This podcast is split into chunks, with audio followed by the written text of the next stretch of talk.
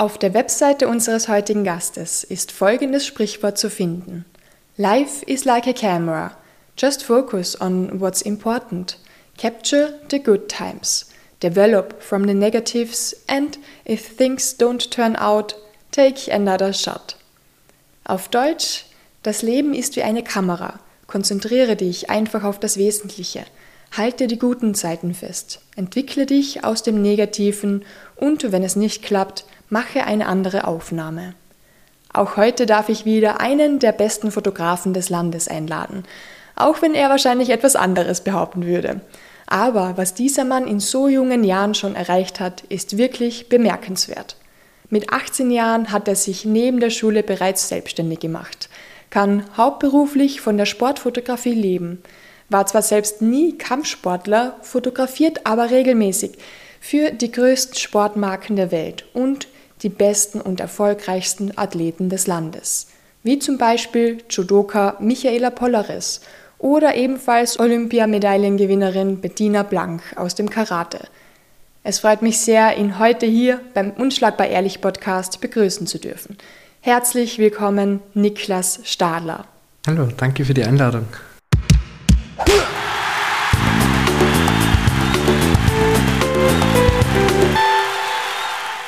Ich danke dir. Wir müssen ja dazu sagen, wir kennen uns, damit es für alle klar ist, dass es nicht objektiv. Wir kennen uns seit sicher vier, fünf Jahren jetzt durch eine Freundin. Ich glaube länger. Ich, ich glaube, glaube acht Jahre.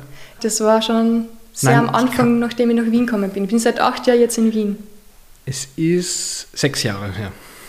Sechs Jahre, das kann schon sein, ja. Wir haben uns kennengelernt, da war ich 19. Wow, okay. Mhm. Dann brauchen wir jetzt auch nicht mehr fragen, wie alt du bist. 25, ja. ja. Relativ jung, ja. Genau, genau, ja. Du bist jung, aber sehr erfolgreich, deswegen. Ich glaube, das dürfen andere beurteilen, aber. Ja, ja. ich habe es schon beurteilt.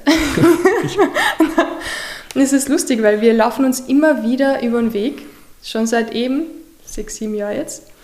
Und das letzte Mal, wo wir uns über den Weg gelaufen sind, das war in der Südstadt vor den Olympischen Spielen, wo wir Medientag beim Lukas Weißheidinger gehabt haben. Ich habe gedurft Fragen stellen und du hast Fotos gemacht vom Lukas. Genau. Habt ihr dann damals eigentlich Fotos verwendet von mir? Ich weiß es gar ich nicht. Ich weiß es nicht mehr. Ich habe, ich denke schon, weil ich habe einen Artikel darüber geschrieben, ich muss nochmal nachschauen. Oh, das wäre peinlich, wenn ich jetzt keinen Zeit genommen habe. Ja, dann habe ich augenscheinlich was falsch gemacht. Nein, die Fotos sind immer super von dir. Du hast ja. viele Kampfsportler fotografiert auch. Betty Blank, glaube ich, Polaris. Betty ist einer der sympathischsten Menschen, die ich je kennengelernt habe. Die habe ich auch schon im Podcast gehabt. Ja. Wirklich? Ja, ja.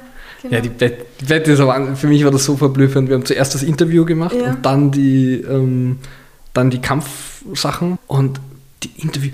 Na, ja, also, ja, ultra lieb. Und, na, was bedeutet Heimat für dich? Naja, Heimat ist da drinnen und so oh. uns aufs Herz gezeigt und so voll süß. Und ja. dann packt ihre Kampfausrüstung aus ja. und dann ist sie ein anderer Mensch. Genau. Unfassbar lieber Mensch. Ja. Wirklich cool. Sehr, hab mich, also ich glaube, das kann ich schon sagen, ist die Medaille, über die ich mich am meisten gefreut habe.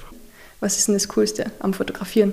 Das Coolste am Fotografieren, also hm, das ist eigentlich eine Frage, die gar nicht so leicht zu beantworten ist. Hm, und die Antwort auf die Frage, glaube ich, muss sich jeder für sich selber stellen weil da auch jeder zu einer anderen Antwort kommt. Und ich für mich habe festgestellt, dass das Schöne am Fotografieren sich in zwei Dinge aufteilt. Das eine ist das Zusammenarbeiten mit Menschen, in meinem konkreten Fall. Ich lerne so viele Menschen den ganzen Tag kennen, jeden Tag neue Menschen und kann mit denen eine coole Zeit gemeinsam verbringen und ein paar Fotos machen, viel reden und wirklich dieses gemeinsam etwas, etwas ähm, erreichen und produzieren. Und der zweite Punkt ist, Stimmungen einzufangen, so Momente für die, das klingt jetzt ein bisschen größer als es ist, aber für die Ewigkeit Momente einzufangen und auch Leute einfach schön darzustellen. Das ist ja etwas unfassbar Schönes. Und für mich ähm, ist da die Kombination daraus, dieses dabei zu sein bei den schönsten Momenten von anderen Menschen. Jetzt zum Beispiel die Vorbereitung von Lukas Weißheidinger. Das war für den dann schon so, da war dann schon so die Spannung. Das war der letzte Pressetermin. Das und, hat man gemerkt, gell? Genau. Das war in der Luft, ja. Und da dabei sein zu dürfen, ist ja was unfassbar Schönes. Und dann ist man mit dem, mit dem Lucky in dem Fall jetzt noch per Du und auf super cool und machen wir das und machen wir das. Und ja, was gibt Schöneres? Als, als es ist eigentlich immer ein, ein unfassbar großer Dopaminausstoß, weil man immer an den speziellsten und schönsten Momenten von anderen Menschen teilnehmen, teilnehmen darf. Mhm. Das war, glaube ich, nicht ganz deutsch, aber ich glaube, es ist rübergekommen. Ähm, und ja, und das dann noch abzulichten, also es gibt kaum Schöneres.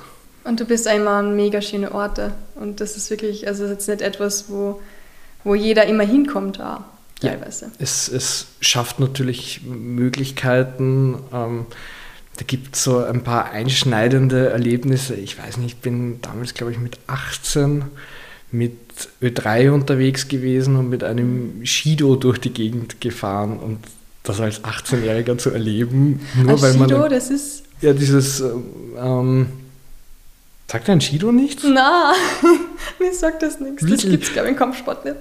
Stimmt. Ähm, das, das ist, ist die. Shido. Ist es so wie ein Ski? Motor, Motorrad auf, auf Schnee.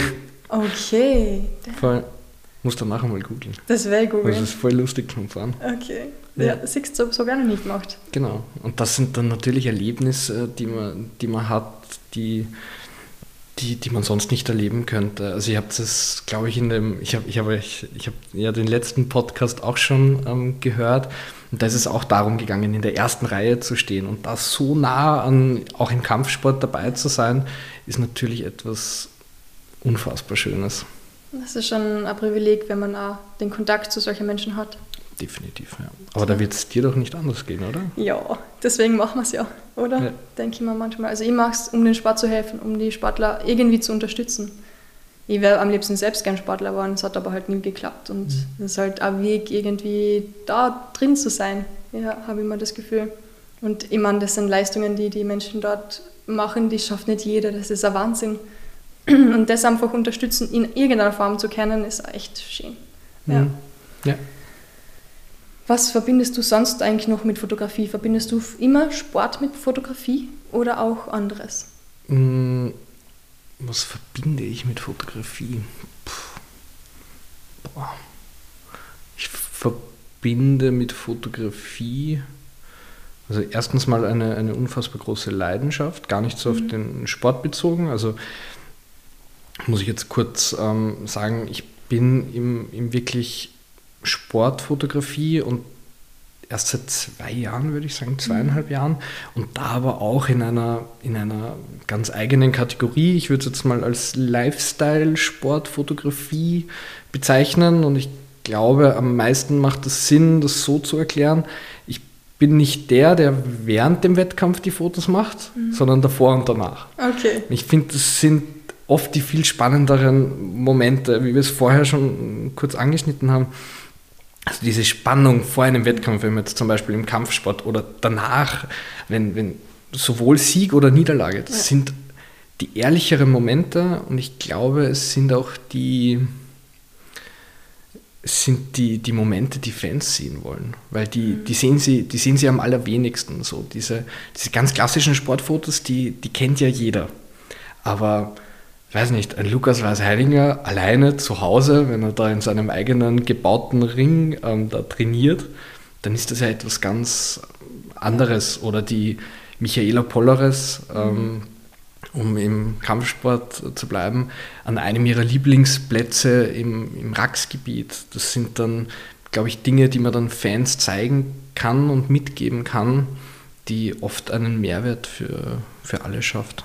Und die fühlen sich sicher viel wohler, oder wenn sie wo fotografiert werden, wo sie daheim sind. Ich hoffe. Ja. Also ich glaube, es, es, hängt von, von jedem ab. Es gibt auch viele, die sagen, das wollen sie eigentlich nicht, diese klassischen Home Stories, was man auch respektieren soll, beziehungsweise was ich auch wirklich gut ja. verstehen kann, ja. weil ich weiß nicht, ob ich das wollen würde, wenn da irgendwer kommt und Fotos von mir so zu Hause macht, weil das ja doch ein da zeigt man sich dann schon, glaube ich, sehr, sehr verletzlich. Mhm. Ähm, und aber ich glaube, manch, manche beruhigt es sehr. Ja. Also wenn, wenn man da so ein bisschen in seiner eigenen Bubble dann ist, da fühlt man sich dann vielleicht auch geschützter. Mhm. Und ja, also ich glaube bisher, muss ich jetzt kurz drüber nachdenken, aber ich glaube, bisher hat sich jeder sehr wohl gefühlt. Ja. Ja. Zumindest sieht man es auf die Fotos von dir. Das weiß, das kann ich nie beurteilen. Doch, das müssen halt immer andere beurteilen. Ja. Aber ich glaube, das Feedback war immer ganz okay.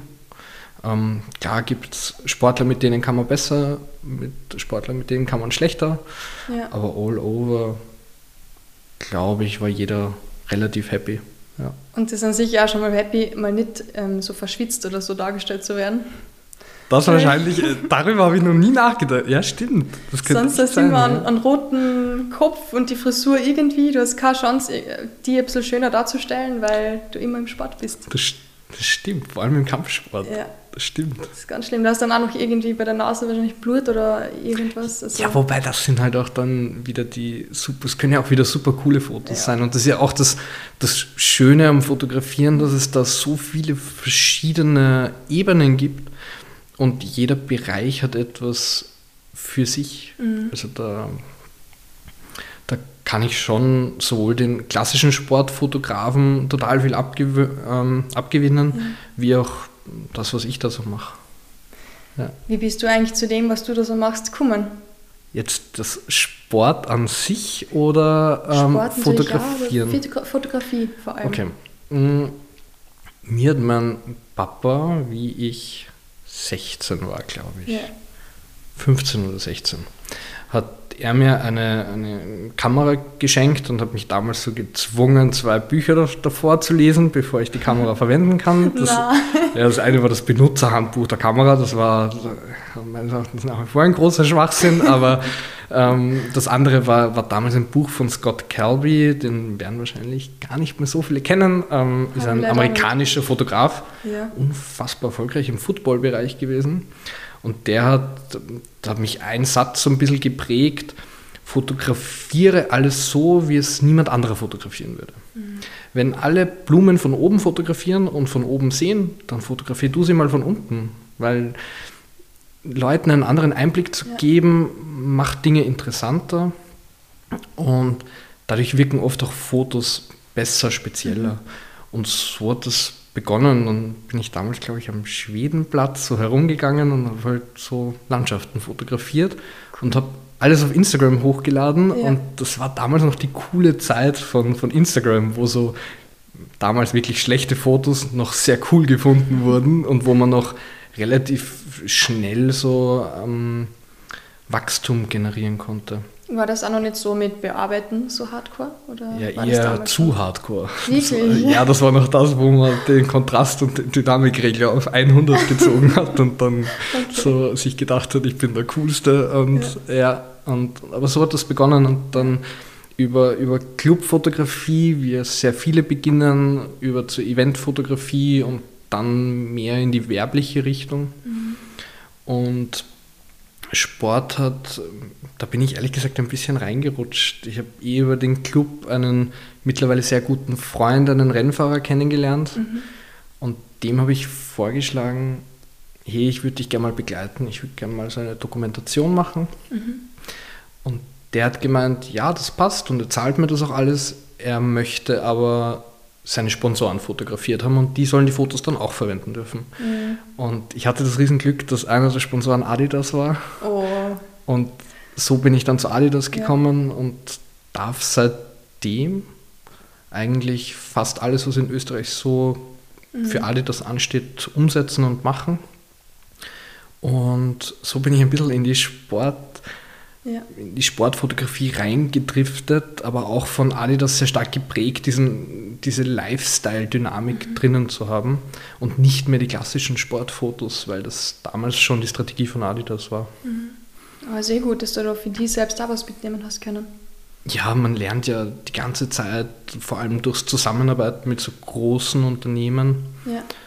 ähm, die wissen ja schon, wie so die, die Branche läuft, wie das funktioniert und da nimmt man sich natürlich als, ich glaube 21 war ich damals, ähm, extrem viel mit. Da darf man dann super viel lernen. Wir haben ein bis zwei Shootings dann im Monat gehabt und ja, da kann man, da kann man nur profitieren davon, ja. wenn man das mit so hoch erfolgreichen Marken gemeinsam ähm, machen darf.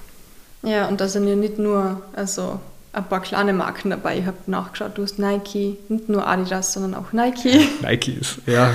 Hast da ein bisschen was gemacht? Genau, ja. Ikea war jetzt das letzte. Für den Ikea am Westbahnhof hast du auch Fotos gemacht. Mhm.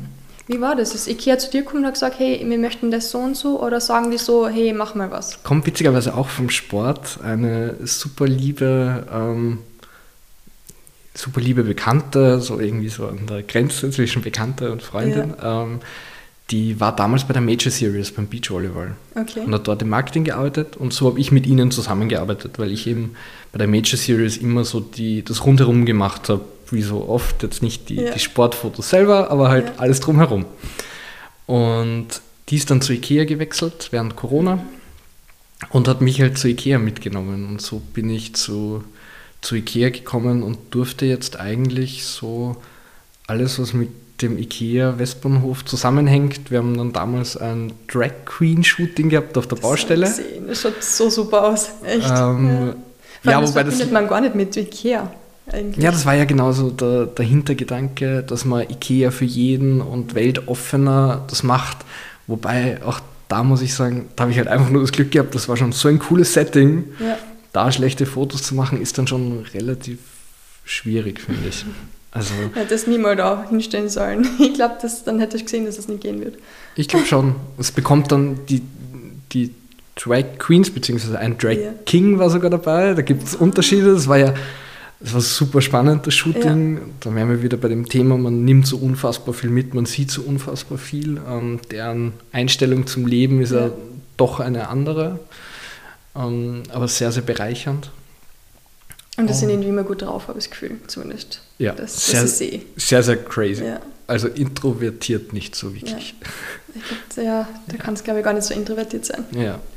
Und genau, dann haben wir das Shooting bei Ikea gehabt und seitdem darf ich eigentlich für so Ikea im, im Osten in Österreich eigentlich das meiste machen. Mhm. Aber ja, das war, glaube ich, so der letzte, der letzte große, ja. Ja, gestern bist du ja nur von ÖOC gekommen. ja, ja, voll. Ja, aber ich meine, der letzte große Kunde, ja. den ich neu Dazu gewonnen habe. Ja, ja, voll. Du hast noch Kunden wie Deichmann, Hilton, Red mhm. Bull. Mhm. Was hast du für Amazon gemacht? Ähm, für Amazon, das ist jetzt eigentlich ein super langweiliger Auftrag. Ja. Ähm, für Amazon war ich in München und in Berlin und habe die Amazon Web Summit Messe fotografiert. So was gibt's? Ähm, ja, das ist die AWS. Mhm. Also da muss ich jetzt ausholen und das ist dann so weit weg von unserem Vergiss. Thema, ja. ähm, weil da geht es um AWS, ja. ist das digitale Server-Ding von Amazon. Wurscht.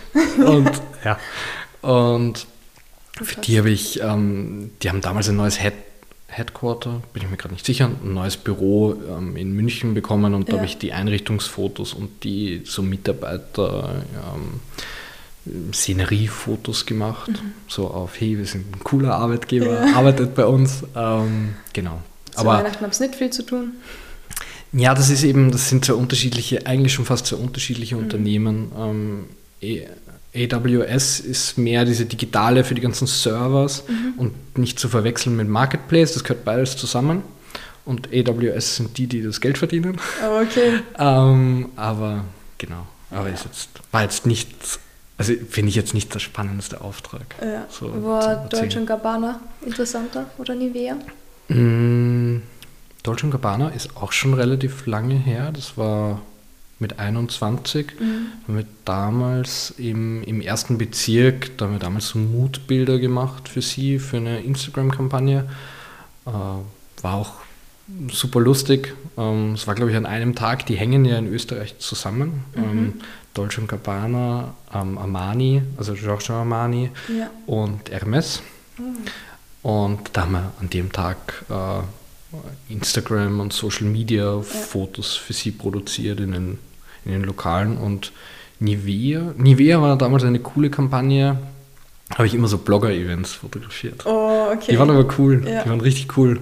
So ganz, ganz viel mit irgendwelchen Sonnencremes Ja. und, Cool. und aber das war das waren eigentlich immer sehr, sehr coole Aufträge, ja. Ja. Hm. Was war so dein Lieblingsauftritt? Ich habe gesehen, hat Radio Ö3 aus Wars gemacht. Glaubt Mhm. man gar nicht, dass Ö3, ja, dass man da bei einem Radiosender gute Fotos braucht. Ja, schon, weil Ö3 ist ja viel größer, als man, als man glaubt. Die haben ja auch eine, wenn man sich die Werbekampagnen von Ö3 anschaut, sind Ja. die ja hochprofessionell. Ähm, wenn man sich den, den Internetauftritt von Ö3 anschaut, ist der auch sehr, sehr gut. Aber zurückzukommen auf die Frage, was waren, was waren die coolsten Aufträge? Ein bisschen der coolste Auftrag ist der, der morgen ist. Also so allgemein vom, vom Ja. Ansatz her Ja. weil das ist, also ich lebe nicht so wirklich in der Vergangenheit. Ja. Es gab schon, es gab schon sehr einzigartige Aufträge. Also eh bei, bei Ö3 in Sölden damals, Weltcup-Auftakt, so vor 40.000 Fans Fotos machen von 40.000 Fans. Da haben wir so ein Gruppenbild Ja. gemacht, also Boah. Gruppenbild unter Anführungszeichen. ähm, das war schon cool. Und das coolste Erlebnis war aber wahrscheinlich Deichmann in Südafrika. Kapstadt. Weil da habe ich, ja, weil da habe ich halt das erste Mal so ein Team dort drüber geflogen, alles organisiert. Ähm, den kompletten Kundenkontakt. Entschuldigung, ähm, Schneid auch so. super, schneiden ist gut. ähm, und das war natürlich ein, ein unfassbar tolles Erlebnis mit, ich glaube auch 21. Es ist Ja. sehr viel passiert, wie ich 21 war. Ähm, mit 21 da so sehr blauäugig nach Ja. Südafrika zu fliegen und eine Kampagne für Deichmann zu machen. Das, da nimmt man sehr, sehr viel mit. Ja. Und da ist man dann auch sehr, sehr glücklich drüber, dass man, dass man das erleben darf, dass man so privilegiert sein darf, dass man, der Niklas Stadler, jetzt so auf lustig irgendwo hinfliegen darf und Ja. ein paar Fotos macht. Ja. Wer ist der Niklas Stadler eigentlich? Ist der einfach in Wien aufgewachsen? Und Der ist in? Gmunden geboren, Okay. also in Oberösterreich, Ja. ist aber in Wien aufgewachsen. Und pff, weiß nicht, wer der Niklas Stadler sonst noch ist. Ja. Ein Mensch, der gerade einen Podcast aufnimmt. ja. Und was mit Medien macht. Und was mit, gesagt. das haben wir gestern drüber geredet, Ja. genau, was mit Medien macht. Ähm, Ja. ja, weil es ja nicht mehr nur fotografieren ist. Also Ja. wir haben, wir machen dann sehr viel Freelancern zusammen, haben wir so ein Netzwerk, da machen Mhm. wir Videos, da machen wir Fotos, wir machen Kampagnenausarbeitung, das muss ja auch jemand machen. Also hinter einem Foto steckt oft ein bisschen mehr Arbeit dann, ähm, vor allem im Vorfeld, Ja. in, der Kampagnenplanung, hinter einem Video nochmal viel mehr. Und, aber die beste Zusammenfassung ist irgendwas mit Medien, auch wenn ich glaube, das ist das Schlimmste, was man Eltern erzählen kann. ich mache etwas mit Medien. Ich mache digitalen Content, abgesehen von Text. Das lasse ich dir.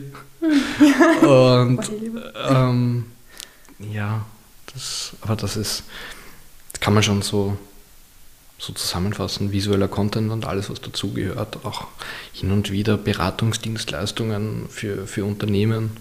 Wie kann man gute Fotos machen? Mhm. Und ja. Auf deiner Webseite steht auf Englisch, dass der Prozess, visuellen Content ähm, zu erstellen, schon immer und für immer der wichtigste Teil in deinem Leben als ähm, Creator war. Das ist auch wieder ein sehr schönes Zitat. Ja, natürlich. Also ich habe die letzten, ich bin jetzt selbstständig, seitdem ich 18 Jahre alt bin. Ich habe mich neben der Schule schon selbstständig gemacht. Und das ist natürlich so präsent, allein schon wegen der Selbstständigkeit. Das, es gibt für mich auch kaum Dinge, die schöner sind. Äh, Und ja, sonst weiß ich nicht so viel, was ich darüber sagen soll. Vor allem, dass du einfach mit 18 schon draufgekommen bist, ja, ich möchte das machen. Wer macht sie mit 18 schon selbstständig? Ja, das war, also das ist eine lustige Story. Ähm, ich wurde mehr oder weniger genötigt dazu. Ich habe einen Auftrag für die WKO gehabt, Ja. für die Wirtschaft. Ich weiß nicht, wie viele deutsche Zuhörer hast du? Hast du deutsche Zuhörer? Ah, boah, nachdem ich ein paar Interviews für einen deutschen Podcast machen habe dürfen. Ähm, die Interessensvertretung von den österreichischen Selbstständigen, für die habe ich Fotos gemacht. Okay. Und die haben mich dann angerufen damals und haben gesagt, naja, Herr Stadler, ähm, Sie arbeiten ja für uns. Warum sind Sie nicht bei uns angemeldet? Sie müssten ja angemeldet sein als Selbstständiger.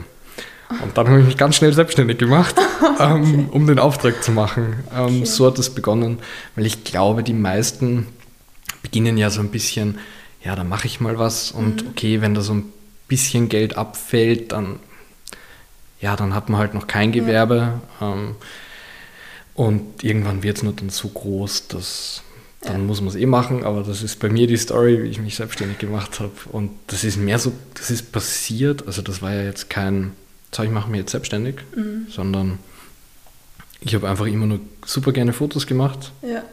Und das ist halt immer größer geworden und immer größer und ja, das prägt so ein bisschen diesen, diesen gesamten Weg, dieses mhm. immer größer, ohne viel, das möchte ich jetzt genau machen, sondern wer weiß, vielleicht in fünf Jahren mache ich dann etwas ganz anderes. Ja. Vielleicht auch schon nächstes Jahr, man weiß es nicht. Aber ja. Auf was man gerade Lust hat und was ah, die Welt bringt, weil du warst ja nie. So die, die Welt, vor allem in dem Bereich, dreht sich so schnell. Mhm glaube, vor, vor drei Jahren hat noch niemand über TikTok geredet und ja. jetzt ist es eines der relevantesten Medien überhaupt im, im Social Media Bereich. Ja. Und das ist, die haben wieder ganz andere Ansprüche als noch Instagram, als noch Facebook. So, also ich glaube, wenn man einem unter 20-Jährigen von Facebook beginnt, wird er fragen, ja. was ist das? Ist wirklich so. Und allein das ähm, der ORF jetzt was auf TikTok macht, sagt ja schon sehr viel aus. Ja, dass Armin Wolf äh, plankt. Oh Gott. Oder nicht plankt, ja. was hat er gemacht? Oder hat er geplankt? Ich habe keine Ahnung, wie man das Ah, diesen Tanz da. Ja, stimmt, ja, stimmt. Das, ja. Ich habe keine Ahnung. Ja, aber auch cool. Und das wäre ja noch vor, vor einigen Jahren undenkbar gewesen, ja. wenn ich dran zurückdenke, wie, wie sie interne Diskussionen darüber hatten, ob wir jetzt auf Social Media gehen oder nicht. Und, jetzt, jetzt ist unvermeidlich. Genau, ja. und wo du jetzt eher früher als später auf einen Zug aufsteigen musst, um Erfolg zu haben. Ja. Das ist schon ein bisschen sinnbildlich für, wie schnell sich das Ganze wandelt, wie schnell sich das dreht. Und deswegen jetzt zu sagen, ich werde das noch in fünf Jahren machen, wer weiß das schon. Ja. Ja. Aber Social Media wird immer noch relevant bleiben wahrscheinlich. Ja, das, das, das sowieso. Also ja. Das haben wir eh schon gesehen. Es hat sich halt alles sehr stark Richtung Bewegtbild mhm. verlagert, ähm, auch im Sportbereich natürlich. Und aber Social Media wird eher, glaube ich, noch größer als, als kleiner. Mhm. Weil wenn man sich, also ich selber konsumiere überhaupt kein Fernsehen mehr, Plakate ja, auch nicht, ja, weil wir schauen ja alle nur noch unser Handy, ja. während wir mit der Straßenbahn herumfahren. Und jetzt sei mal dahingestellt, ob das gut ist oder nicht, aber die Welt spielt sich natürlich ganz extrem auf Social Media ab. Mhm. Und das ist eigentlich auch, wenn ich daran zurückdenke, wie viele Printkampagnen ich habe mhm. versus wie viele Online-Kampagnen, würde ich sagen 99 zu 1 im zum Social Media Bereich. Also okay. das Print ist, hat natürlich eine Relevanz mhm. und spricht auch ein bisschen andere Personen an, aber ich sehe es auch bei mir selbst. Ähm, ich schreibe für eine Tageszeitung, habe aber keine einzige Tageszeitung abonniert. Dürfen, dürfen die Hörer nicht wissen, ich für welche weiß. Tageszeitung du arbeitest? Na, für den Kurier, ich glaube, das wissen eh schon also, alle. Okay. ist auch mit einem Google-Klick da erledigt, aber ja, es ist eigentlich traurig. Also ich sehe es bei meinen Großeltern, die haben drei verschiedene Zeitungen daheim. Mindestens eigentlich, ja, vielleicht sogar vier. Aber in unserer Generation, niemand nimmt mehr Tageszeitung. Du liest das online, die Artikel liest du online. Also niemand sitzt daheim sonntags und ja, vielleicht ein paar, die sich wirklich für sonntags dann Zeitungen besorgen, aber... Ich muss sagen, ich tue das schon gern. Ja, ja. ja ich will auch, aber nur für ab und zu, aber ja. nicht, nicht, regelmäßig. Genau, ja. also jeden Tag wird sich, glaube ich, zeitlich nicht, nicht mal ausgehen. Ja. Das scrollt man durch, liest die Überschriften, was einen interessiert, klickst schnell drauf und das war's. Ja. Findest du die Entwicklung gut oder nicht? Ähm, so bis jetzt ist es okay. Mhm. Es darf nicht zu extrem werden, also mhm. so, dass ich meinen Job dann verliere. Oder nur noch ja, für online schreiben darf. Ja. Das wäre echt schlimm. Mir gibt es so viel mehr, eine Zeitung in mhm. der Hand zu haben. Ich will am Abend dann diese eine Seite, die ich geschrieben habe, nochmal auf Plakat sehen, auf Papier. Ich weiß, da wird der Baum dafür gefällt und das tut mir unglaublich laut. Aber ja, ich weiß nicht, es gibt mir so viel mehr zurück, ähm, diese Seite auf Papier zu sehen als online. Mhm. Ja, und das verstehe ich, aber du wirst ja deswegen nicht deinen Job verlieren, weil Content, da, davon bin ich überzeugt, mhm. Content wird immer wichtiger. Ja. Ähm, sowohl die Textebene, aber auch die, die Foto-Video-Ebene. Wir werden da immer mehr brauchen davon. Es ist eher eine Frage, wie die Qualität aussieht. Ja. Ja. Also da ist ja Österreich sowieso eine relativ spezielle Landschaft, aber um jetzt da nicht abzudriften. Aber ja, deswegen glaube ich, wirst du noch viele glückliche Jahre, wenn du das möchtest, beim Kurier haben. Oh ja, das denke ich ja. Das, ich habe auch das Gefühl, was ich ja total cool finde, dass sich alles mehr vermischt. Du bist nicht nur mehr für Schreiben da.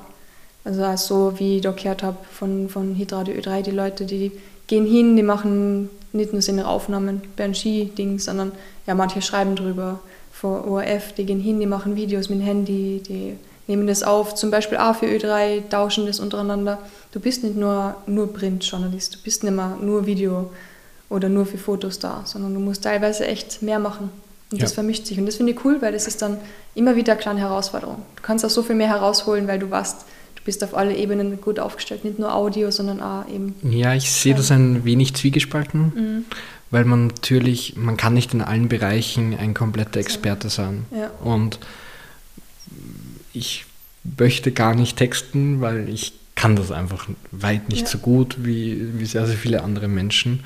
Und ich glaube aber auch, so geht es vielen mit der, mit der visuellen Ebene von Foto und Video.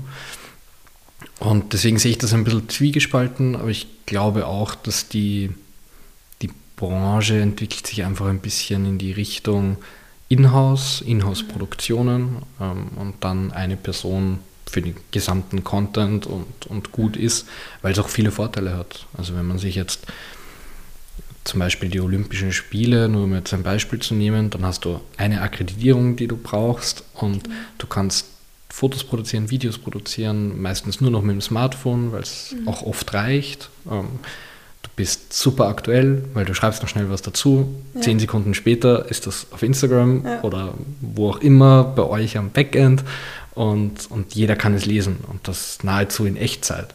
So der, de facto, bevor, bevor, die, bevor die Sportart aus ist, bevor der Läufer über die Ziellinie gelaufen ist, mhm. hast du schon den, den Content, kann der Fan das schon sich schon anschauen. Und also es hat auch riesen Vorteile, dass das dann nicht so langatmig ist, dass, okay, da gibt es einen Fotografen, der, ja. der macht ein Foto, der muss das dann wieder einem schicken, der braucht dann aber auch noch den Text. Der Text muss dann vielleicht nochmal Korrektur gelesen werden. Mhm. Das Foto geht nicht, weil irgendwo ein Sponsor nicht passt, weil das so ja. viele externe Partner sind, dass, dass das sicher oft ein bisschen schwieriger ist. Mhm. Aber natürlich die, also ich glaube, die Qualität leidet dann schon ein bisschen darunter. Ich auch das Gefühl, weil Mobile Journalism haben wir kurz davor nochmal angesprochen, ähm, bevor wir den Podcast gestartet haben, weil da habe ich mal so einen Kurs gemacht, was total interessant ist. Du kannst wirklich alles selbst mit deinem Handy machen. Okay, wo jetzt früher Kameramann mit war, Fotograf eben, du selbst als Schreiber, machst du einfach alles selbst. Du stellst ein Stativ auf, du stellst alles ein, damit du auf Video halt dann das aufnehmen kannst. Ja, aber wie viel Stress das eigentlich ist für einen Redakteur, dass du da Videos machst, dass du da vielleicht Fotos, wobei Fotos eh eher weniger, weil da brauchst du schon gute Fotografen, vor allem für Sportsachen. Aber dass du dann nebenbei halt eben für Social Media auch noch Sachen machst, ein paar Kleinigkeiten fotografierst für Social Media, Interviews noch machst und das alles selbst allein. Ja, ja gleichzeitig, ich habe ich hab durch diese Branche und wie sie sich entwickelt hat, ja auch extrem profitiert. Also ich ja. bin der Letzte, der, der sich da über irgendwas beschweren dürfte. Also ja, ja gibt so. Man muss eh, you have to deal with it und, ja. und fertig. Ja. Sonst hat man eh keinen Job. Voll. Wer hat denn dir eigentlich so geholfen in deinem Leben, dass du auch dorthin gekommen bist? Oder hast du das meiste wahrscheinlich selbst gemacht? Mm, ich glaube, gewisse Befürworter brauchst du sowieso. Also mhm. Du, du brauchst Leute, die dich gern haben, ähm, die dir vielleicht mal helfen, einfach weil sie dich gern haben und mhm. nicht, weil sie irgendwas im Kopf ja. haben. Es ist natürlich immer ein bisschen ein Geben und ein Nehmen. Ja. Also, aber ein sehr konkretes Beispiel ist eh der Rennsportfahrer, der mich dann damals dort überall mitgenommen hat, der mich dann zu Adidas mhm. gebracht hat. Der war, also ich glaube, man kann auch seinen Namen nennen, der liebe Dominik Greihammer. Ähm, Gerne. Der, der, hat, der hat mich da extrem gefördert und dem bin ich auch nach wie vor sehr dankbar. Und ja, ansonsten ist es, glaube ich, immer ein, ein Geben und Nehmen. Und wenn man lieb zu anderen ist, dann mhm. sind sie die meisten auch die anderen auch lieb zu dir. Ja. Und ja, also so konkrete Befürworter gibt es natürlich viele. Da könnte ich jetzt jeden Kunden aufzählen, weil ja, jeder von denen fördert mich bis zu einem gewissen Grad. Ja. Aber dann wird man nur lang da sitzen, also bitte nicht. Ja, weiß nicht, gibt vielleicht auch manche, die nicht mehr so gut auf mich zu sprechen sind, keine ja. Ahnung. Und also, ja, ich glaube, ein guter Ansatz ist, in Vorleistung zu gehen mhm. und jemandem zuerst etwas anzubieten und das vielleicht auch mal gratis, also wenn wir jetzt vom, vom Sportbereich reden, einfach mal mit Sportlern so anschreiben, hey, ich würde gerne ein paar Fotos, Videos, wie auch immer machen. Mhm. Ähm, hättest du Lust darauf? Und im Normalfall möchte ja dann dieser Mensch auch wieder etwas zurückgeben. Ja. Und so, so spielt sich das dann immer ganz gut ein.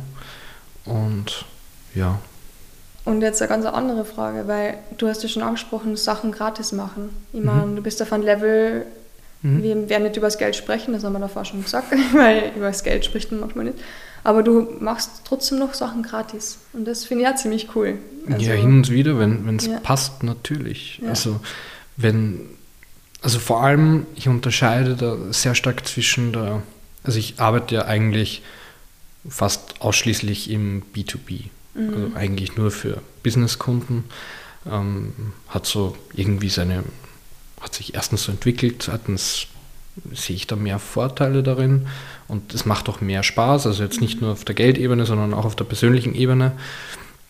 Aber wenn es jetzt um private Sachen geht, mache ich oft Dinge gratis. Also wir haben letztens erst mit dem Andreas Onea mhm. ein, ein Shooting in der Südstadt gehabt. Und das war einfach nur deswegen, weil wir beide uns halt sympathisch sind und dann ja. gesagt haben, hey, lass uns, lass uns ein paar Fotos machen. Und vielleicht ergibt sich über das wieder irgendetwas. Ähm, aber ich glaube, das, ist, glaub, das ist wichtig, auch vor allem, wenn man jetzt auf den, auf den Andi bezogen, Bereiche zu, zu featuren, die vielleicht eh weniger Sichtbarkeit bekommen, ähm, dass, man, dass man da Leuten hilft.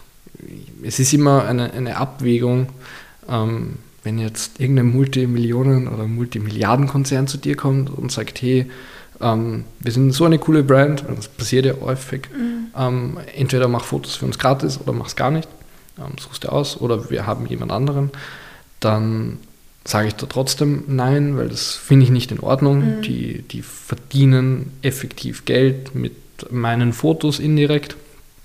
Ähm, aber ja, man sollte trotzdem da ein bisschen abwiegen. Und ich glaube, wenn man, wenn man da jetzt mit der Brechstange versucht, für alles Geld zu nehmen, dann wird man keinen Erfolg haben. Ja. Das, da bin ich, mir, bin ich mir relativ sicher. Es ist leider momentan sehr wenig, was ich einfach so und einfach mal gratis mache, einfach aus mhm. zeitlichen Gründen.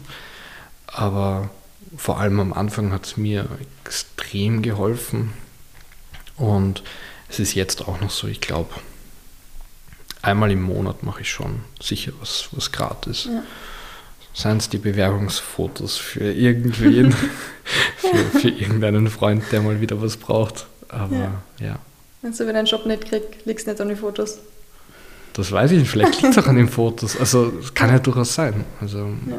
es ist ja, ein Foto ist was super Persönliches und etwas, was, das liegt ja im wahrsten Sinne immer im Auge des Betrachters. Mhm. Und es wird sehr, sehr viele Menschen geben, denen meine Fotos nicht gefallen. Und das ist auch voll okay. Also, Kann ich mir nicht vorstellen. Nein, da gibt's, äh, wir haben vorher ja. darüber geredet, es gibt jetzt ja. genug äh, Zeitungen, die gestern meine Fotos nicht verwendet ja. haben von, vom ÖOC.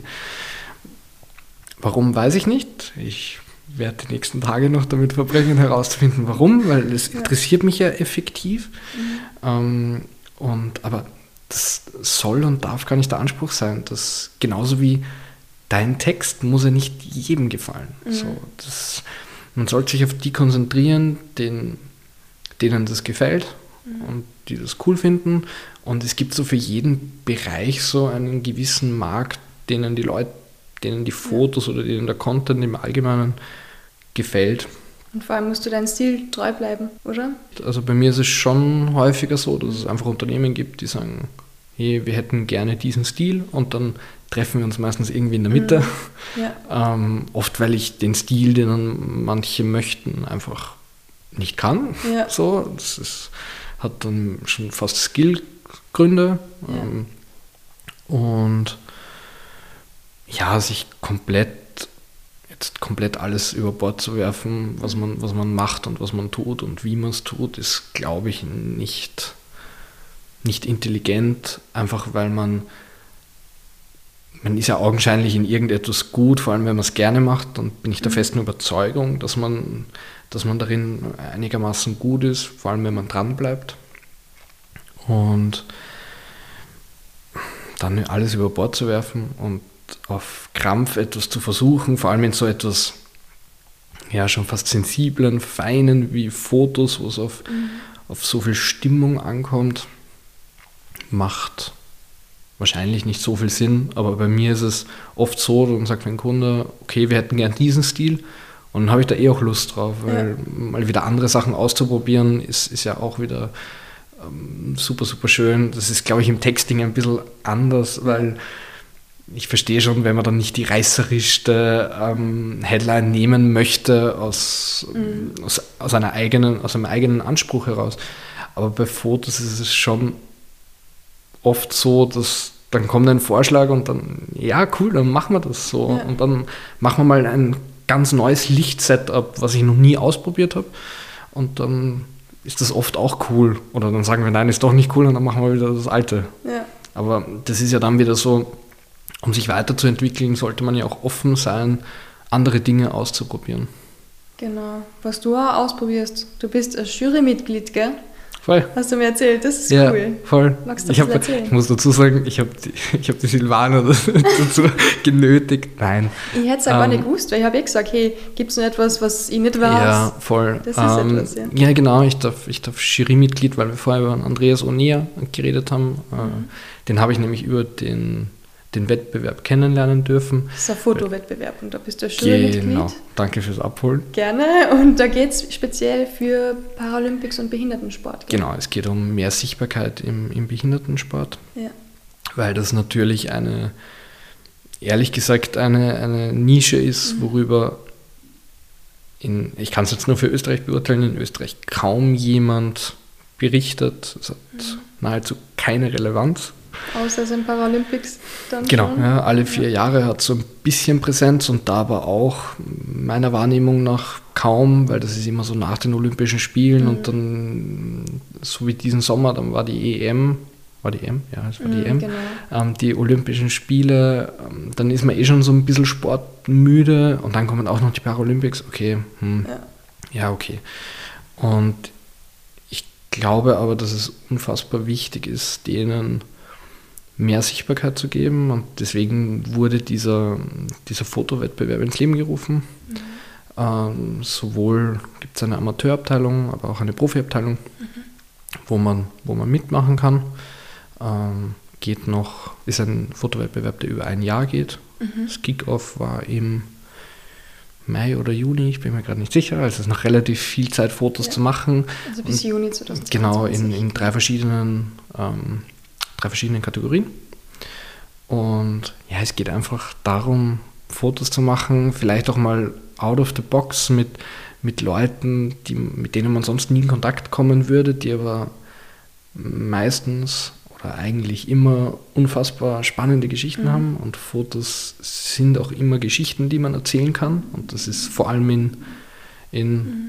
dem Bereich ja etwas un, unfassbar Schönes und spannend ist, dass man darüber wieder Geschichten transportieren kann. Und ja, dann geht es einfach nur darum, coole Fotos ja. zu machen und einzuschicken. Und ich glaube, es gibt auch ganz coole Preise. Also ich glaube, es gibt unter anderem eine Leica zu gewinnen. Also schon cool. Mitmachen. Ja, voll gern. Mach, mach wirklich mit. Mach ich bei den Amateuren mit. Ja? Mach das. Ist es auch okay mit Handyfotos? Ich glaube schon, ja. Ja, ja. ja Leute, ihr müsst auch mitmachen. Macht sicher Spaß, ja? ja? voll. Ich habe bei den Paralympics fast keine Fotos gemacht. Ja. Wenn ich mal hinfahre, denke ich mir immer, mach maximal fünf Fotos, weil du schaust das eh nie wieder an. Das bin ich irgendwie dem treu geblieben. Also ich tatsächlich auch. Ja, also ich mache ganz, ganz wenig ja. ähm, Fotos, wenn ich es nicht bewusst mache. Also wenn dann schon eher mit, eh mit, mit der Leica. Mhm. Ähm, die ist schön klein und, und handlich. Aber Handyfotos und so, einfach mal das Essen fotografieren ist gar nicht meins. Weil ich lebe dann lieber im Moment. Den vergisst man dann oft ein bisschen. Ja. Also. Und ich finde es immer so schade, wenn du dann ähm, zum Beispiel sagst, ja, warte, ich mache ein Selfie, warte, ich mache nur ein Foto. Ja. Das zerstört ein bisschen den Moment. Ja gut, Selfie ist sowieso nicht so ja. mein Thema. Also weiß ich nicht, ist, damit fange ich einfach nicht so viel mhm. an. Aber hey, hast du einen Vorschlag, wie wir unsere Fotos besser machen könnten oder für meinen Instagram-Account? Wir haben bis jetzt immer nur Selfies gemacht. Immer nur Selfies? Immer nur Selfies, ja. Sollen wir mal umsteigen fürs neue Jahr, ha? was Neues probieren? Hm. Ich wollte immer die Person darstellen, bin schlecht im Fotografieren, habe mir gedacht, Selfies ist das Einzige, wo wir alle ein bisschen gut ausschauen. Ja, aber Selfies haben in dem Bereich auch ihren Vorteil. Es ist sehr nah, es ist sehr ehrlich. Ja, ähm, aber eigentlich müsste man ja so Fotos vom Set selber machen. Gell. So so voll, voll coole mit so Kopfhörer und ja. Hand auf den Kopfhörer und dann so irgendwie so nach oben denkend oder so. Nein. Vielleicht lassen wir dich halt ein Foto machen zum Schluss dann. Voll. Na, kann ich gerne machen. Damit wir einen neuen Stil reinbringen. Voll. So ein. Du, ganz was anderes. Ich wollte mal fragen, wie ist das jetzt eigentlich geschäftlich? Das ist doch jetzt immer alles ein bisschen schwerer geworden, auch durch Corona. Wie ist es dir dabei gegangen? Mhm. Das ist jetzt nicht so einfach gewesen, gell? Wie, wie läuft es da? Wie ist das? Mm, ja, Corona war natürlich schmerzhaft. Für alle, gell? Also ähm, ich habe die ersten drei Monate, ich glaube, keinen Cent verdient. Also von mhm. März, April, Mai. Ich, es war auch das restliche Jahr sehr, sehr schwierig. Also ich habe im Jänner und Februar, ich glaube, 60 oder 70 Prozent meines Umsatzes gemacht. Mhm. Ähm, Im Gegensatz zum restlichen Jahr. Und das, obwohl Jänner, Februar jetzt nicht meine ähm, so. nicht meine Monate Hauptmonate sind. sind. Also meine Hauptmonate sind eigentlich immer Juni und September. Ja. Ähm, konnte wegen Corona nicht zu den Olympischen Spielen, nochmal ja. aus persönlicher Ebene sehr, sehr schmerzhaft. Und ja, ich glaube, man muss aus allem das Positive mitnehmen. Und mhm. es war auch mal schön von 80 bis 100 Stunden wieder, okay, jetzt muss ich mal nie, niemanden Rechenschaft ablegen. Das ja. hat auch mal gut getan. Ähm, ansonsten hat sich natürlich die Branche allgemein stark gewandelt. Mhm. Also, Wie merkst glaub, du das? Ich glaube, der Durchschnittsfotograf verdient einfach nicht mehr so viel. Das ist das Erste. Der Preiskampf ist natürlich ein, ein ganz, ganz enormer. Also wenn man, auf, wenn man auf die Thematik kommt, große Unternehmen, die wissen das meistens. Ähm, das so bestes Beispiel ist nämlich Adidas, dass jeder möchte so, der im Sportbereich arbeitet, für Adidas was machen, weil es halt eine coole Brand ist. Mhm. Und die sind sich natürlich dessen auch ganz gut bewusst und streuen immer wieder ein, hey, möchtest du das nicht gratis machen? Das ist eigentlich eine Frechheit. Und für das, dass die eh so viel, was machen die mit dem ganzen Geld, die man ja. Kann man ja. schon mal einen Fotograf bezahlen, die oder? Die Manager müssen schon bezahlt werden. Aber nein, es, ich, ja. es ist, ich bin der Letzte, der, der darüber urteilen darf. Ja. So, das, es ist so. Und ich glaube, es hat trotzdem seinen Vorteil, jemanden Professionellen zu buchen. Mhm. Und ähm, ich glaube schon, dass ich in der sehr glücklichen Position bin, dass ich gut davon leben kann. Das ist jetzt nicht so die größte Problematik. Vielleicht auch, weil du nicht nur Kampfsport fotografierst? Vielleicht, ja. Also man muss sich natürlich schon noch anschauen, in welchen Branchen ist potenziell Geld ähm, drinnen. Es ist vor allem in Österreich ist ein relativ schwieriger Markt, nochmal schwieriger im Sportbereich, weil wir keine ausgeprägte Sportkultur per se haben. So, wir, haben, wir haben Fußball, wir haben Skifahren und alles andere ist uncool. Ähm, außer ja, für die zwei, drei, die es machen so. Ähm, und das äußert sich natürlich in, in dieser ganzen Schlange und der Fotograf, würde ich behaupten, ist in dieser Schlange der aller, allerletzte. Mhm. Weil oft, wenn man dann überlegt, man, sei es ein Event, ähm, ein Kampfsport-Event. Dann ist der Fotograf, naja, wenn noch Budget übrig bleibt, dann nehmen wir halt einen Fotografen und wenn nicht, dann ja, machen wir halt irgendwas. Ja, Keine Ahnung. Genau. Ja. Und es hat sich schon, deswegen es hat sich schon verändert, aber es ist trotzdem, ich glaube, wenn man, wenn man gut in dem ist, was man, was man macht und es hat dann schon gewisse Vorteile, wenn man das Vollzeit macht, mhm. dann ist man halt mehr drinnen, dann hat man nochmal, glaube ich, so das bisschen bessere Auge. Also ich habe es schon damals nach Corona, nach drei Monaten eigentlich nicht fotografieren, schon so beim ersten Auftrag gemerkt, hui, ja. ähm, gewisse Sachen fallen mir nicht mehr ein, gewisse Sachen sehe ich nicht mehr so, so schnell, so gut. Und ja, also ich glaube, es geht einfach darum, sich ganz, ganz schnell weiterzuentwickeln und mit dieser Branche mitzuwachsen. Also bestes Beispiel ist, ich glaube, der Fotograf mit nur Fotos, mhm. den wird es in, in, fünf bis zehn Jahren nicht mehr geben. Zumindest, zumindest die, die meisten. Es wird immer Ausnahmen geben, aber du wirst als Fotograf auch Videos machen müssen, wenn du da, mhm. davon leben willst. Das ist, glaube ich, anders Anders wird es nicht möglich sein. Außer du gehörst zu den ganz, ganz Großen, wo es wieder egal ist. Ja. Aber ja. Wenn ich einen Artikel schreibe, ich sitze mehreren Tagen, kriege Rückenschmerzen, alles tut mir schon weh.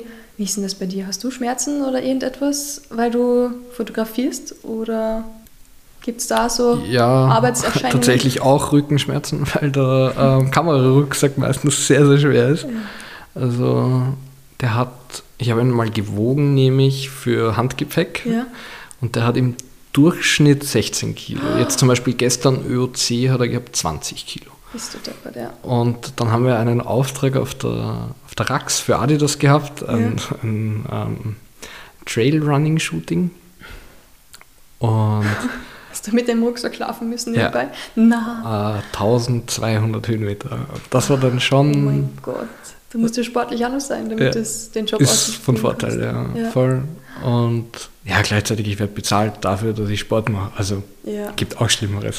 ähm, aber ja, sonst gibt es da jetzt nicht so viel, was wo ich muss Gott sei Dank nichts. Also dadurch, dass ich nicht so gerne bearbeite und das deswegen auch sehr kurz halte meistens, ähm, sitze ich auch nicht so viel vorm Laptop.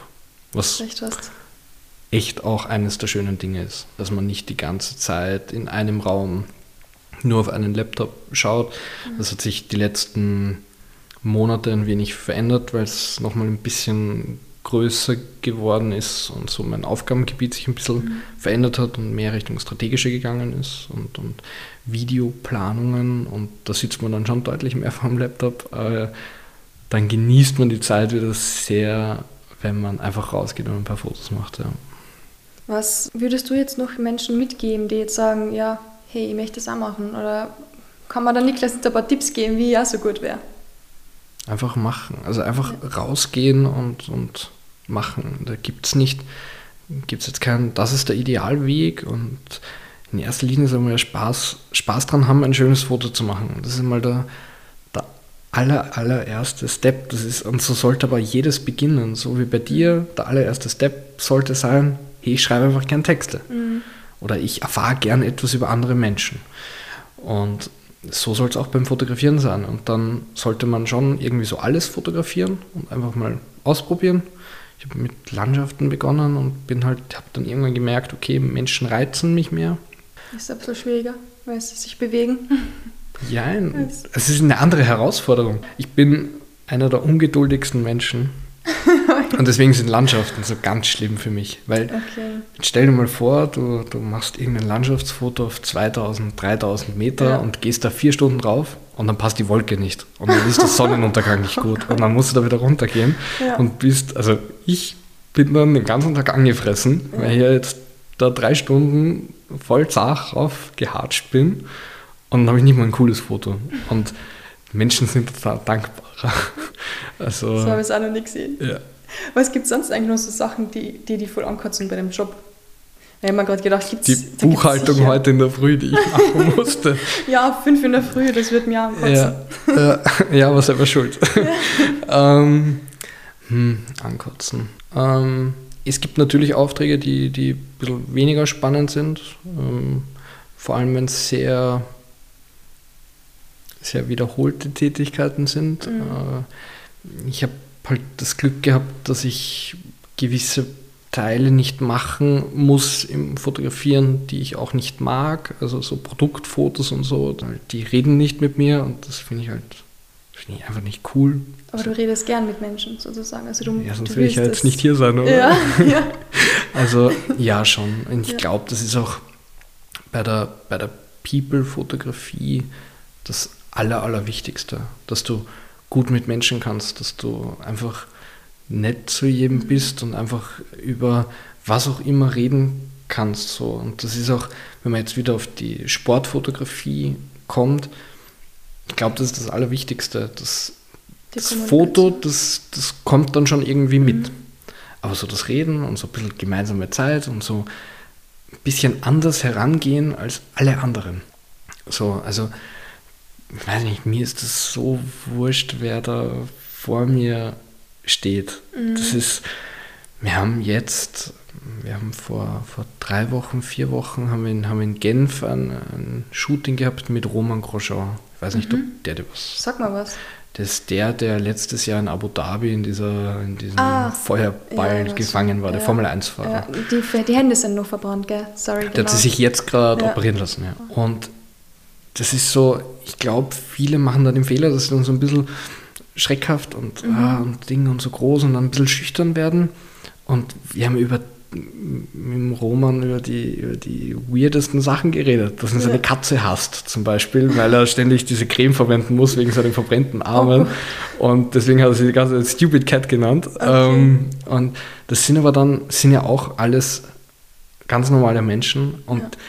die haben das ja dann auch unfassbar gerne, wenn du einfach normal mit denen bist und eben mit denen drüber redest, wie es seiner Katze geht und was ein Problem mit seiner Katze ist und nicht im Fall vom Roman Grosjean, wie das jetzt war, wie er da in dem Auto war, weil die Frage hat er ja eh schon hunderttausend Mal gehört mhm. und das, das ist, glaube ich, dann der, der Schlüssel, wie man, wie man dann auch wieder zu guten Fotos kommt, aber wie man dann noch ein gutes Feedback von den Athleten bekommt, weil so ist dann ein, mhm. ein gemeinsames Erarbeiten von einem Foto und nicht so, okay, wir sind jetzt beide da, ich drücke einmal drauf mhm. und du, du beziehst ja dann den Menschen viel mehr in, in das ein und sagst ja. ihm, hey, das schaut cool aus. Ähm, du zeigst ihm vielleicht mal vor, hey, das könnte mhm. cool ausschauen. Ähm, meistens schaut es dann Gott sei Dank bei den anderen besser aus als bei mir, also wenn ich das vorzeige. Ähm, aber ja, das ist, glaube ich, glaube ich, so das Wichtigste, zumindest in dieser, dieser sehr, sehr engen Nische, die ich da mache, mhm. die Kommunikation dahinter. Gibt es dann eigentlich auch jemanden, wo du sagst, ich möchte den echt einmal fotografieren, das wäre so schön? Da hat jeder bis jetzt gesagt, äh, über die Frage hat er noch nie drüber nachgedacht. Ja, ich habe aber schon, ich habe über die, ja, ich habe, ich habe, ich habe, ich habe davor schon mal über die Frage nachgedacht, ja. weil ich glaube, es ist wichtig, dass man Ziele hat. Eben. Und ja, ich bin ein riesiger NBA-Fan, muss ich dazu sagen. Okay. Ich bin voller Basketball-Fan und ich habe in meinem Leben noch kein Basketball. Doch, ich habe schon mal so für mich selber Basketball-Fotos gemacht, ja. so mit Freunden, aber sonst halt noch nie. Und das wäre bis vor, ja, bis vor ein Dreivierteljahr, ja, wäre es LeBron James gewesen, wow, weil der für cool. mich so für die NBA und das ist einfach ein cooler Typ, ja. der mit seinen Nike-Werbungen, das war einfach immer cool. Mittlerweile wäre es aber Janis Antetokounmpo, weil einfach... Kenne ich nicht, oh je. Oh je. Das ist der momentan beste NBA-Spieler, ist ja. ein Griecher, ehemaliger ja. Flüchtling. Ah, da habe ich was gehört davon, okay. Ähm, es ist oft so, dass ich den Vornamen und den Nachnamen liest, aber ich kann es ja, nicht aussprechen. ausgesprochen mit Janis Antetokounmpo. Ah, ja, ja, jetzt weiß ich es, ja, ja. Antete, ja, äh, da habe ich es. Unfassbar spannender Mensch, unfassbar sympathischer Mensch. Also ja. ich würde behaupten, einer der sympathischsten ähm, Profisportler auf diesem Level, ja. also wo den kennen weltweit wirklich, wirklich viele Menschen. Ähm, und den würde ich gerne, also das wäre schon cool, weil der einfach, der ist so eine, eine Ausnahmeerscheinung. Ja. Ähm, kundenseitig muss ich sagen, bin ich so glücklich, dass mir würde jetzt nichts einfallen, klar, dann kann man mhm. da vielleicht noch eine internationale Kampagne und da noch ähm, irgendwas machen, aber da bin ich, da bin ich voll happy. Ja. Uh, Janis wäre schon cool, na, dann muss ich mir eine Leiter holen, damit ich ja. fotografieren kann. Ja. Und ich werde jetzt NBA schauen, damit die alle mal kennen, weil das ist traurig, wenn man den Namen nicht. Ich muss sagen, es ist die, es ist die ähm, schönste Sportart zum, zum mhm. Schauen. Ich bin jetzt im falschen Podcast, um das zu sagen, aber ähm, um Werbung für eine andere Sportart zu machen. Aber Macht nichts. Horizont erweitern. Sollten wir eh alle. Es ist, es ist so, äh, es ist so ein ästhetischer Sport, gleichzeitig so unfassbar physisch. Und es geht so, es geht so extrem schnell. Mhm. Und das macht Und sie haben irgendwie so einen Spielwitz drinnen. Also nicht so im Fußball. 90 Minuten passiert nichts und dann schießt einer ein Tor und der gewinnt. Also es ist halt sehr viel Dynamik drinnen. Gibt es abschließend irgendetwas, das du gern noch unseren zukünftigen Kampfsportfotografen mitgeben möchtest? Kampfsport? Ja. Ja, einfach, einfach machen. Also mhm. so, wenn man Interesse an etwas hat, dann rausgehen, dann wird man, man hat ja dann normalerweise, wenn man sich jetzt konkret für das interessiert, ja. dann hat man ja irgendeine Verbindung dazu. Also ich kann mir jetzt nicht vorstellen, dass irgendjemand auf die Idee kommt, von heute auf morgen sagt, ich mache jetzt Kampfsportfotos. Mhm. Dann muss ja irgendwas, muss da, irgendwie muss man da angefixt worden sein. Und im Normalfall wird man es über eine Vergangenheit haben oder über einen Freundeskreis oder, oder wie auch immer. Und ja, dann fotografiert man halt mal den und dann probiert man da mal Sachen aus und dann sucht man sich vielleicht ein Unternehmen, was damit zusammenhängt, ähm, dann sucht man sich spannende Persönlichkeiten und einfach machen, machen, machen. Alles andere ist so, der Rest kommt dann eh. Also ja. ich bin der festen Überzeugung, dass es keine wirkliche Ausbildung braucht in diesem Bereich, weil also ja, YouTube-Videos mhm. schauen. Da gibt es so viele, vor allem im amerikanischen Bereich, so viele ganz, ganz tolle Leute, die, die unfassbar viel Wissen teilen und das vor allem gratis teilen, äh, die, wo man sich so viel mitnehmen kann und das einfach dann umsetzt. Und das ist natürlich ein, ein sehr langer Prozess und ich glaube, es kann auch ein schmerzhafter Prozess sein. Mhm. Bis man, weil man sich dann durch Social Media immer wieder vergleicht mit so den, mhm. mit so den Größten in diesem Bereich. Und aber nicht aufgeben und weitermachen. Also es ist dann ein bisschen wie im, bisschen wie im Sport. So einfach weitermachen, weitermachen, weitermachen. Und irgendwann glaube ich oder bin ich der festen Überzeugung, dass man da noch Erfolg damit hat. Bei manchen wird es vielleicht ein bisschen länger dauern, mhm. aber und jetzt im Endeffekt einfach Spaß dran haben und vielleicht auch anderen Leuten eine, einfach eine Freude damit zu bereiten. Das ist ja auch was ja. Schönes. Vor allem in einem Bereich, der, der dann in Österreich nicht die größte Sichtbarkeit hat. Kommt es auf die Kamera drauf an? Oder nur auf Ja, Menschen, schon ein bisschen. Ja. ja. schon ein bisschen. Also ja. ich finde die, die Aussage, es kommt überhaupt nicht auf die Kamera an, Nein, natürlich ist eine Kamera ist ein wichtiges Werkzeug und ich habe über die, ich habe über die Frage auch schon ein paar Mal drüber nachgedacht und wenn du jetzt mit schlechten Mikrofonen aufnimmst, dann mhm. macht das auch einen Unterschied. Und wenn man einen schlechten Topf beim Kochen nimmt, dann brennt halt das Gericht schneller an. Ja. Muss es anbrennen? Nein, aber es kann halt. Ja. Und natürlich unterstützt eine, eine Kamera ganz extrem deine Arbeit, wenn sie besser ist. Mhm. Und ich kann jetzt nicht sagen, ob ich jetzt mit einer ganz, ganz schlechten Kamera auch gute Fotos machen könnte, weil ich jetzt Gott sei Dank schon relativ lang mit ja. eher teureren Kameras arbeiten darf. Aber es ist dann eine, eine Kombination daraus. Man muss natürlich sein, sein Handwerk beherrschen und man muss schon verstehen, was ist eine Verschlusszeit, was ist eine Blende, was ist eine ISO-Zahl. Mhm. Aber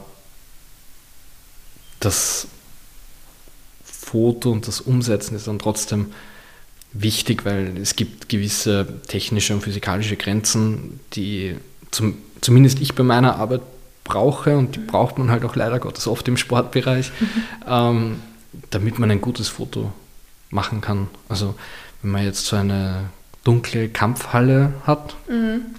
dann tut man sich leichter mit einer sehr teuren Kamera, die, ähm, ja. wo das mit der Verschlusszeit und mit, den, mit dem Rauschverhalten funktioniert, Man kann dann natürlich auch Fotos mit einer schlechteren Kamera machen, wenn man das richtige Lichtsetting und so weiter hat. Aber die Wahrscheinlichkeit ist viel geringer und es ist viel mehr Aufwand, mhm. ein gutes Foto zu erreichen. Das ist im Hobbybereich jetzt wahrscheinlich nicht so schlimm. Ja. Aber im professionellen Bereich geht nichts über das richtige Equipment. Das haben wir schon mal, ah, bei den Sportler selbst, ja.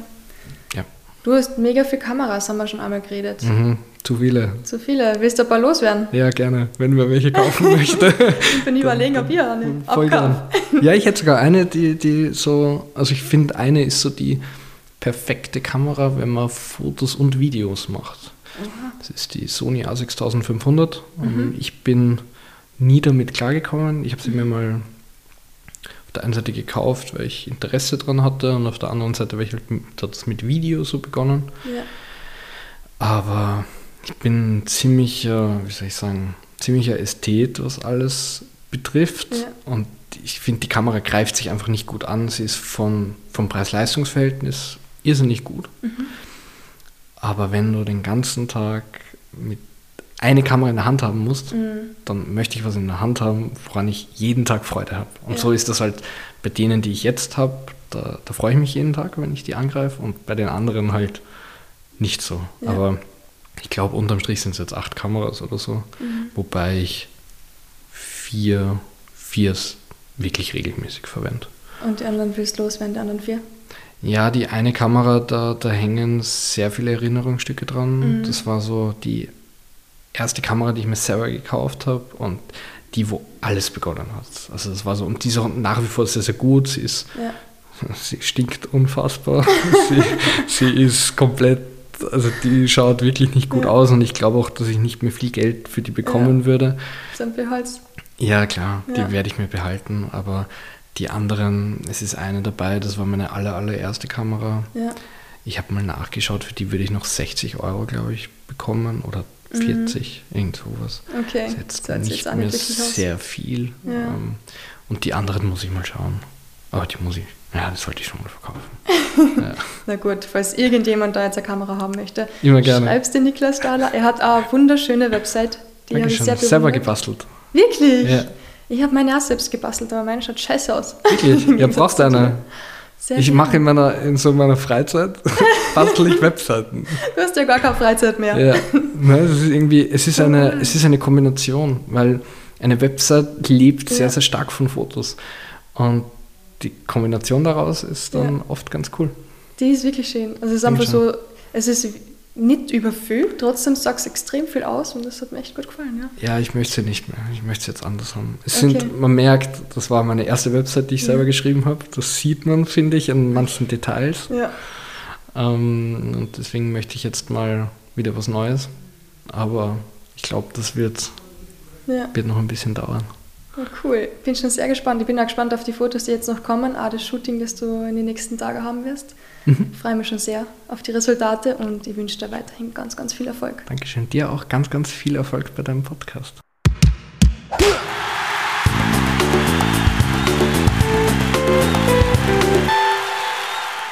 Das war Podcast Folge 37 mit dem Fotografen Niklas Stadler der uns viele Einblicke in seine Arbeit mit diversen Marken und Sportlern geben konnte und uns auch einiges aus dem wirtschaftlichen und gewerblichen Bereich erzählt hat.